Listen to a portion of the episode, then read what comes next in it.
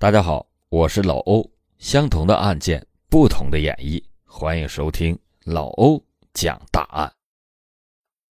在江西省南城县万坊镇，坐落着一座小山，叫麻雀山，这是当地主要的坟山，供村民们集中安葬逝者。除了清明、春节和忌日，平日里这里很少有人踏足。一九八九年初夏的一天。有几名放牛娃组队来到麻雀山上放牛，忽然间，草丛里一堆花花绿绿的纸吸引了孩子们的视线。几个孩子好奇的上前一看，那竟然是实打实的人民币，一数足足有八百块钱之多。你可要知道，在那个年代，一位基层民警的月薪也不过才四十元左右。一时间。麻雀山有宝藏的传闻不胫而走，四面八方的村民们纷纷涌来寻找宝贝，几乎把整座山头翻了个底朝天。不过，其中有一户姓李的人家很是奇怪，他们没有像其他人那样扒草丛、搬石头，而是一直围着放牛娃捡钱的地儿打着转转。看见有一片土有新翻动的痕迹之后，李家人竟手忙脚乱地挖起地来，活脱脱的一副盗墓的架势，搞得大家是一头雾水。可是，谁也没有想到，随着泥土被慢慢的刨开，里头竟然躺着一具男尸。紧接着，呼天抢地的哭喊声传了过来：“我的儿啊，你死的好惨呐！”这名死者是谁？和麻雀山上无名巨款有什么关联？黎家人又为何知道他埋尸此处呢？欢迎您接着收听老欧讲大案。南城县万坊镇地处偏僻，向来都是民风淳朴。虽然达不到夜不闭户、路不拾遗的程度，但是村民们都是知根知底儿，大家呢日出而作，日落而息。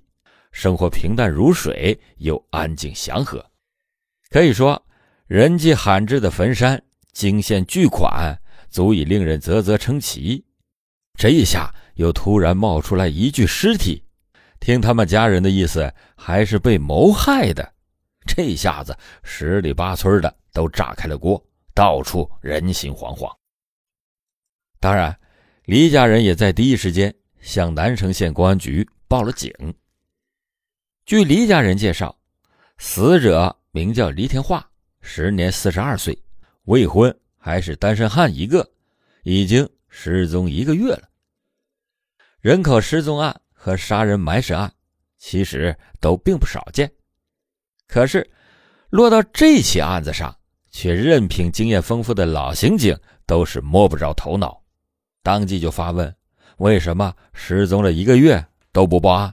你们怎么知道李天化已经遇害了，还被埋在麻雀山上？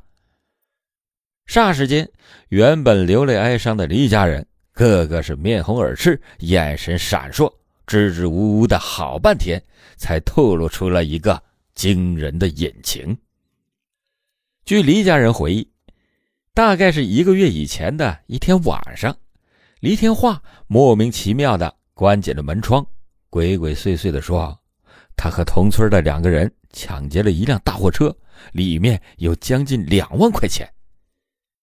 第二天，还没等他们好好问清楚来龙去脉，李天化就已经人间蒸发了。起初，李家人猜测李天化可能是逃出去避风头了，但是转念一想，他连谋财害命的事儿都主动交代了。没道理会一声不吭的离开，连一件衣服行李都不带。越想，李家人就越不安，他们就隐隐预感到李天化或许是出了事儿，为此心急如焚，寝食难安。无可奈何，由于思想传统而且封闭，他们不愿意也没有想过大义灭亲，反倒是生怕东窗事发，把李天化。送进监狱，所以才迟迟不敢报警。直到听闻了附近麻雀山凭空出现了巨款，他们立即的就联想到了那笔赃款，下意识的就前去碰了碰运气，结果真就发现了李天化的尸体。听到这里，在场的警员无一不脸色大变，这说的不就是困扰警方许久的那起爆炸案吧？一九八九年六月二十六日，贵溪市雷溪镇村民杨金文特意起了个大早，张罗着好饭好菜，准备迎接大儿子和小舅子。一年前，杨金文贷款买了一辆大货车，带着家里两个年轻力壮的小伙子一起跑运输赚钱。日前，村里边有一个养猪的老板下了单，让他们帮拉一车生猪。到广东去。由于杨金文的身体恰巧不大舒服，他就安排了大儿子和小舅子作为搭档跑这趟活。养猪场老板也亲自押车同行。按照两个人轮班、日夜不休赶路的进度，二十三号出发，二十六号这一天就应该回来了。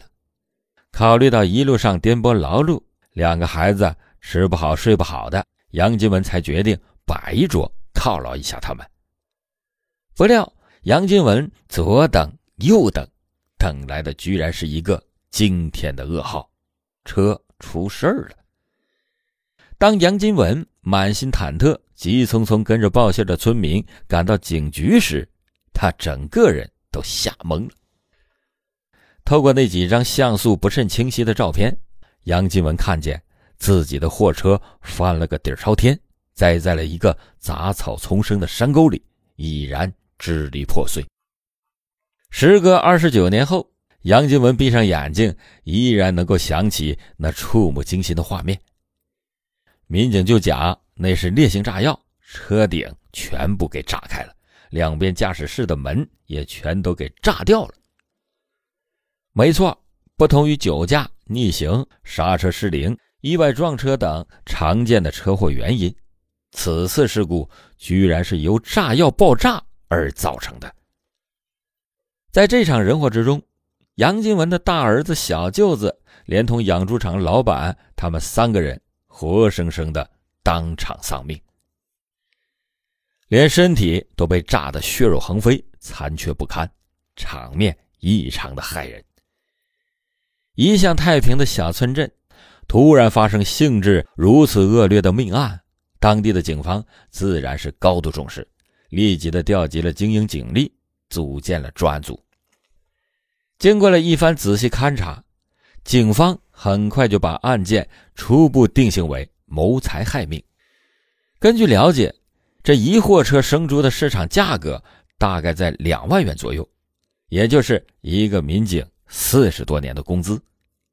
事故现场散落着一些纸钞的碎片。大概拼凑估算了一番，明显和两万元的金额相差甚远。换而言之，除了被爆炸冲击波撕破的小部分钞票，这笔卖猪款不翼而飞了。总之，结合种种线索，警方就推测，应该是有不法分子见钱眼开，盯上了这笔巨款，从而精心设计了这一场惨案。只可惜。事发地在一条前不着村后不着店的小路上，警方挨家挨户的走访，愣是没有找到一位目击证人。在那个年代，监控探头、车载摄像头什么的也还不存在。转眼一个多月的时间就过去了，警方的侦办工作迟迟没有突破，连可以顺着摸瓜的藤都一无所获。不料，就在警方一筹莫展之际，这个案子竟然莫名其妙的就给破了，只是头号嫌疑人已经离奇的遇害，沉尸麻雀山。关于黎天化之死，还没有等警方理清头绪，黎家人便迫不及待的揭露了凶手。我知道凶手是谁，那天黎天化说过，他跟同伙闹了矛盾，如果那天出了事绝对是那俩人干的。原来。在失踪前的那天晚上，李天化的情绪非常的差，而且相比起杀人后的慌乱无措、心乱如麻，他流露出的更多是愤怒。李天化气急败坏的抱怨说：“两名同伙狼狈为奸，故意针对他，指不定哪天就会对他下毒手。”结果一语成谶，他果真不明不白的死在了坟山上。这不是同伙所为，那还能是谁呀？合谋杀人夺财，却因分赃不均等原因起了内讧，自相残杀，这种可能性的确很大。念此，警方就火速出动，准备抓捕爆炸案的另外两名嫌疑犯——南统村村民金国强及其他的小舅子吴英寿。正所谓“此地无银三百两”，警方分头赶到两个人的家中时，双双扑了个空。这无疑坐实了金国强、吴英寿畏罪潜逃的推测。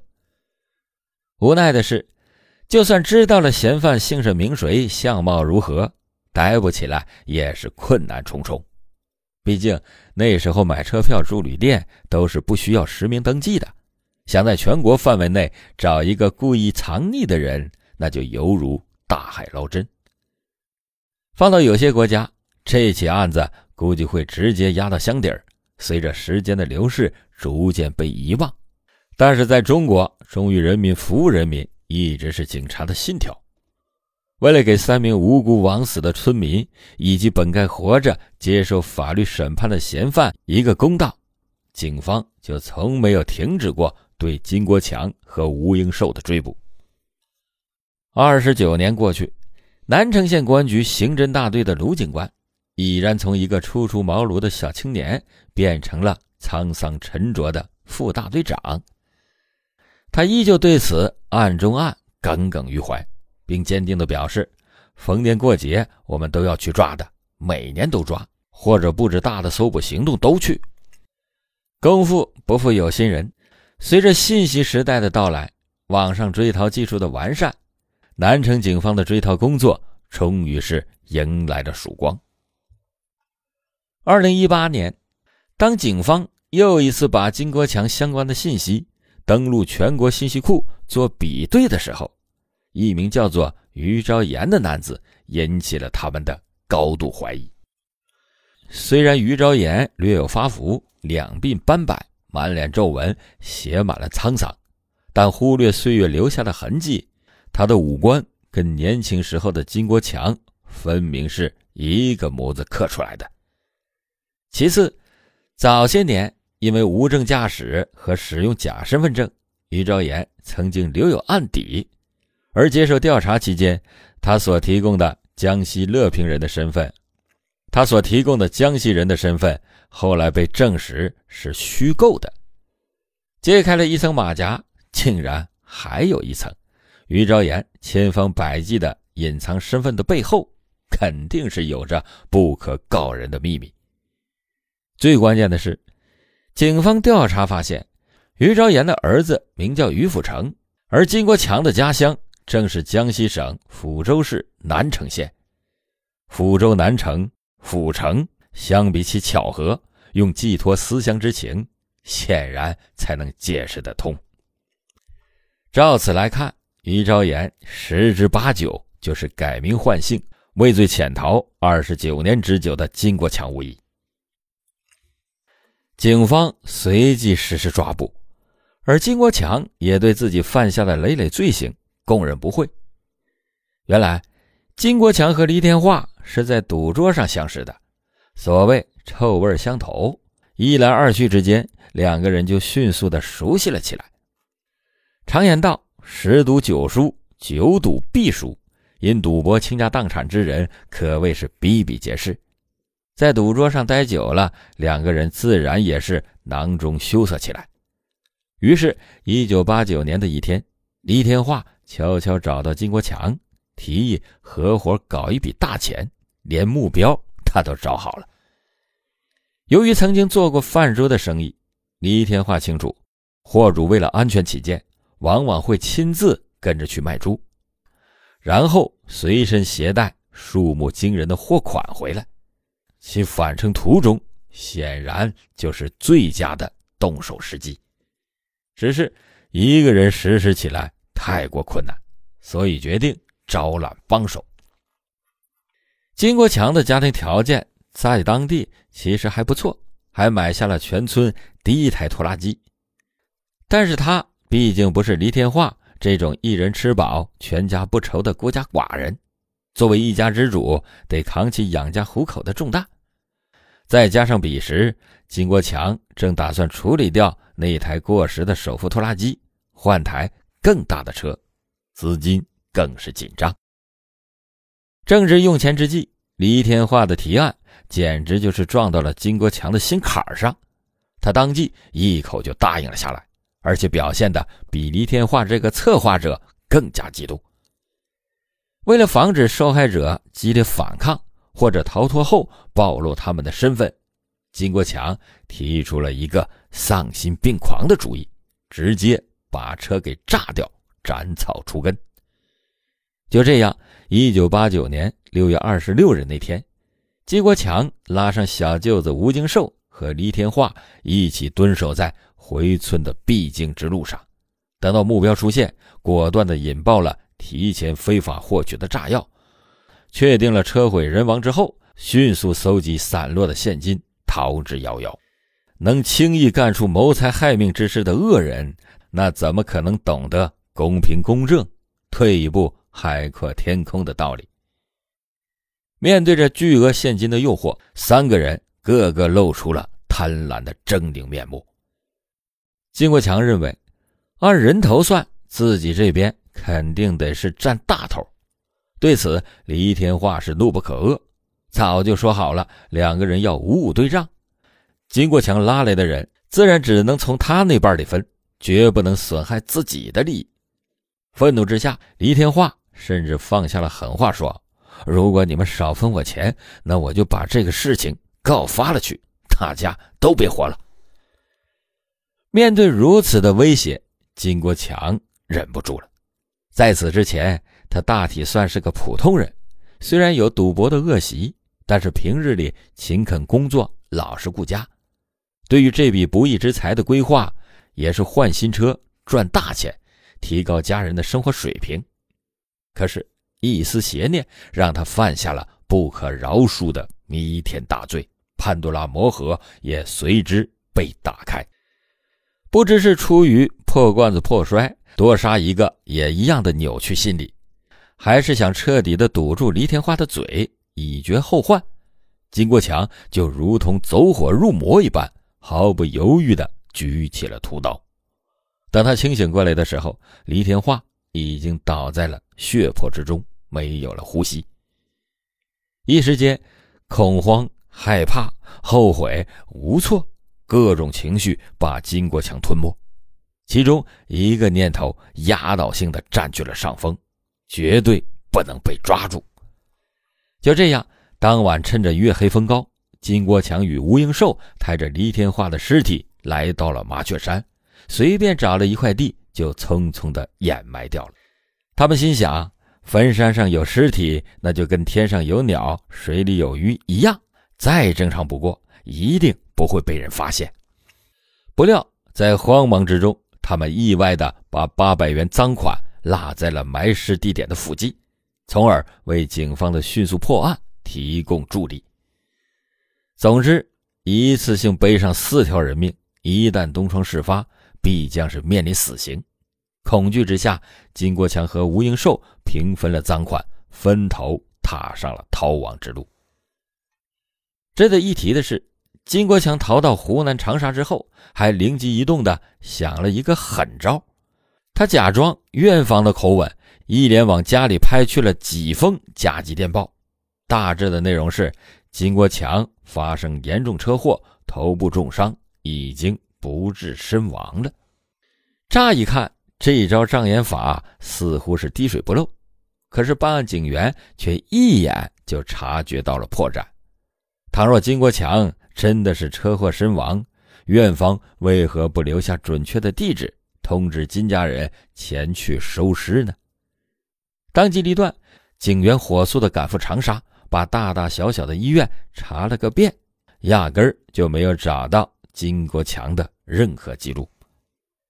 警方由此就揭穿了金国强装死脱身的计谋，并年复一年的坚持追讨，直到二十九年后成功的将其抓捕归案。得知到真凶落网，已经七十一岁的杨金文泣不成声。这么多年过去了，他始终没有能走出白发人送黑发人的痛苦。爆炸案另外两名受害者的家人亦是如此。如今一切尘埃落定，他们心中的石头才终于落下。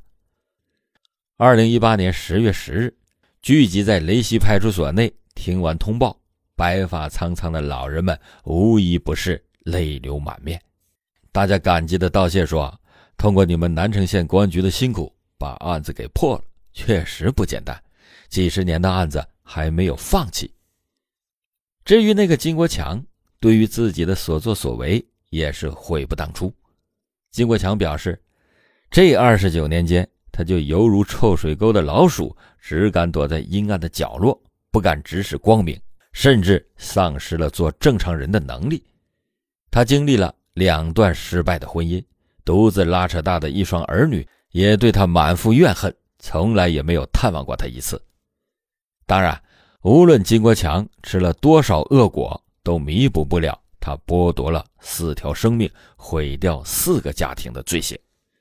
只希望，无论身处何种境地，所有人都能用理智战胜欲望，而不是沦为欲望的奴隶。好了，感谢您今天收听老欧讲大案。老欧讲大案，警示迷途者，唤醒梦中人。